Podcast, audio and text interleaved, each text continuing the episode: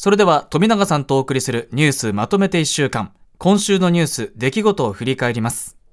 まずは7月10日月曜日のニュースです。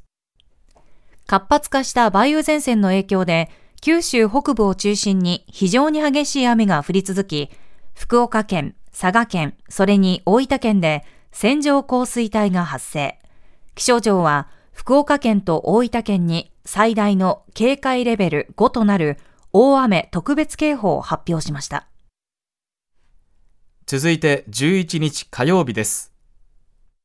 経済産業省に勤めるトランスジェンダーの職員が職場があるフロアの女性用トイレの使用を制限されたのは違法だと国を訴えた裁判。最高裁は二審判決を取り消し職員側の訴えを認めた一審判決が確定しました。以上週の前半のニュースをお伝えしました。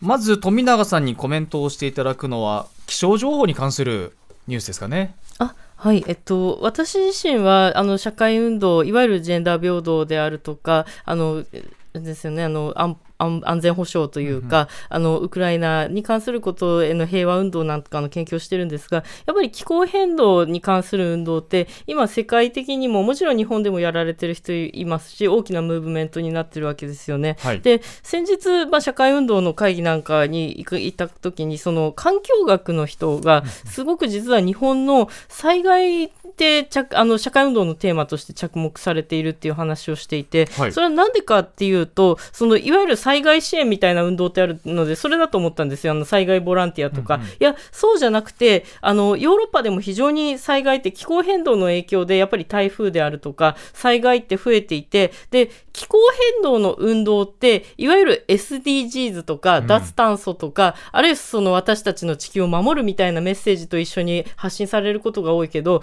災害を防ぐ運動でもあるんですよねっていうことをその方がおっしゃるわけですよね。はい、で、あ、確かになるほどと、なんか私たちも気候変動ってどっちかっていうとなんか未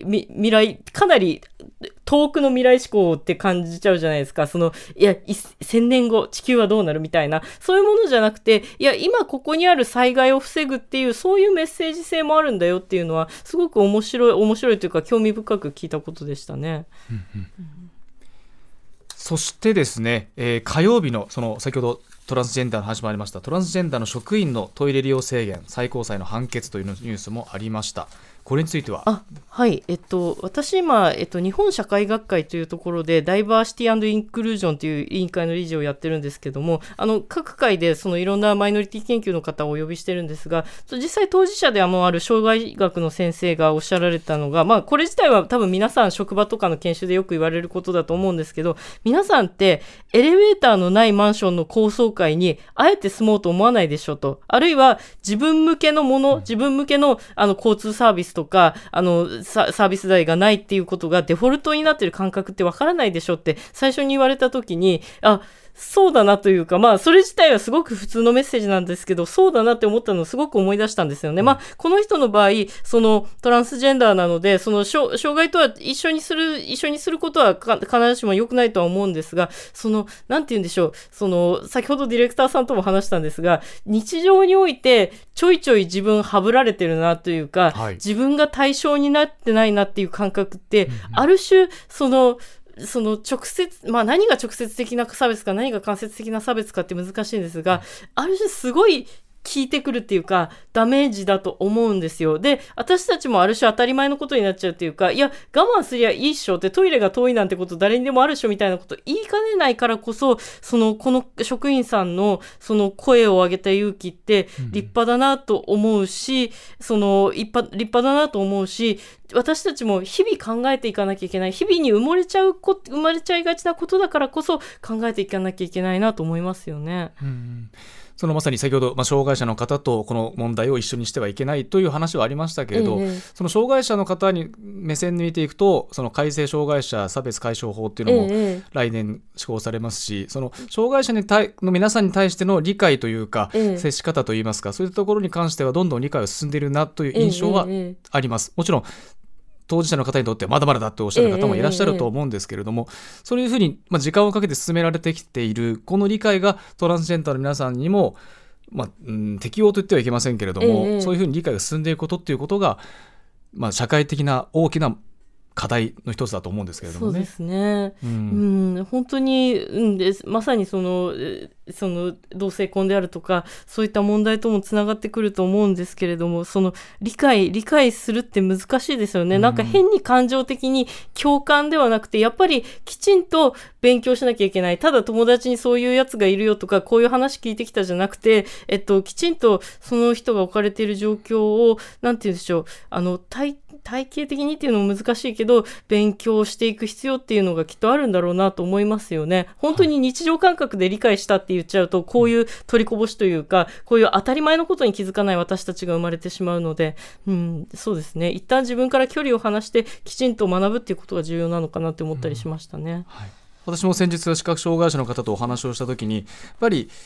自分だったらどう思うかということを常に考えてほしいという方ふうにその方は話をしていました。はい、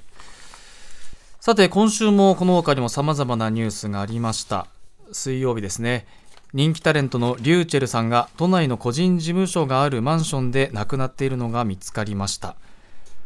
このニュースについては富永さんはどのような受け止めが？そのこういった事件があるとセンセーショナルな報道に気をつけてくださいというような内容のあの報道があると思うんですけれどもただ私たち視聴者はどうなのかなっていうことをずっと考えていて、はい、私たち視聴者も報道で言われている以上のことを憶測で読み込んだり読み込んだりあるいは今難しいのが一人一人発信する機会を持ってますからそのネットとか SNS でその読み込みを発信しちゃうことしかもそれを善意とか共感のもとにやってしまうことってあるんじゃないかと思っていてその例えば今回の場合あのこの方レインドレインボープライドに出てスピーチされていたり沖縄のことについても発信されていたり、あの、社会、社会運動というか、社会的な課題とすごく近いこともおっしゃられていて、私自身も、あの、あ、すごいなというか、その、勇気を持つこともあったし、あの、なんでしょうね、多様性とか家族の在り方についても積極的に生き方を通じて示してくださった方もあったし、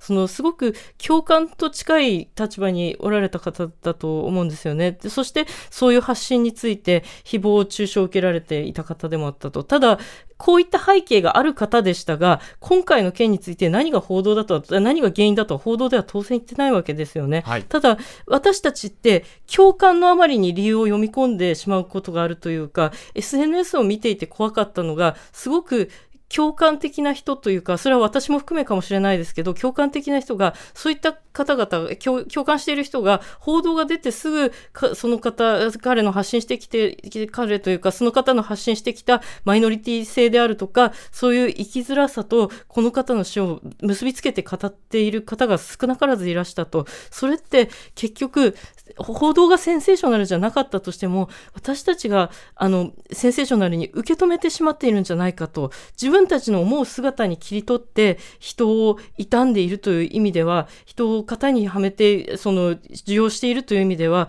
報道とある種、もしかしたら同じことをしているんじゃないかとも思ってしまったんですよね。うん、大黒摩季さんも SNS で発信されてるんですけど、ええ、こうなんとかだと思うとかなんとかかもしれないというのが、いろんな噂をこう吸収しちゃうとそれがこうだっていうふうにまるで事実になってしまう、だからもう静かに受け止めませんかというふうに発信をされてるんですよね。そうなんですよね。なんかうん、それって私自身へのものすごい反省でもあるんだけどどうして黙っているっていうことができないのかなと、そんなに請求に言葉にしなきゃいけない理由って、もちろん言葉にすることが自分を守ったりとか、自分の傷つきやすい部分をあのケアすることでもあるんだけれども、それがその群衆になった時、それがつ、あの、それが一人じゃなくて積み重なった時の、その、なんでしょう、影響っていうのをもう少し考えてもいいのかなというふうには思ったりしましたね。これは本当に自制も込めてですけれども。はい。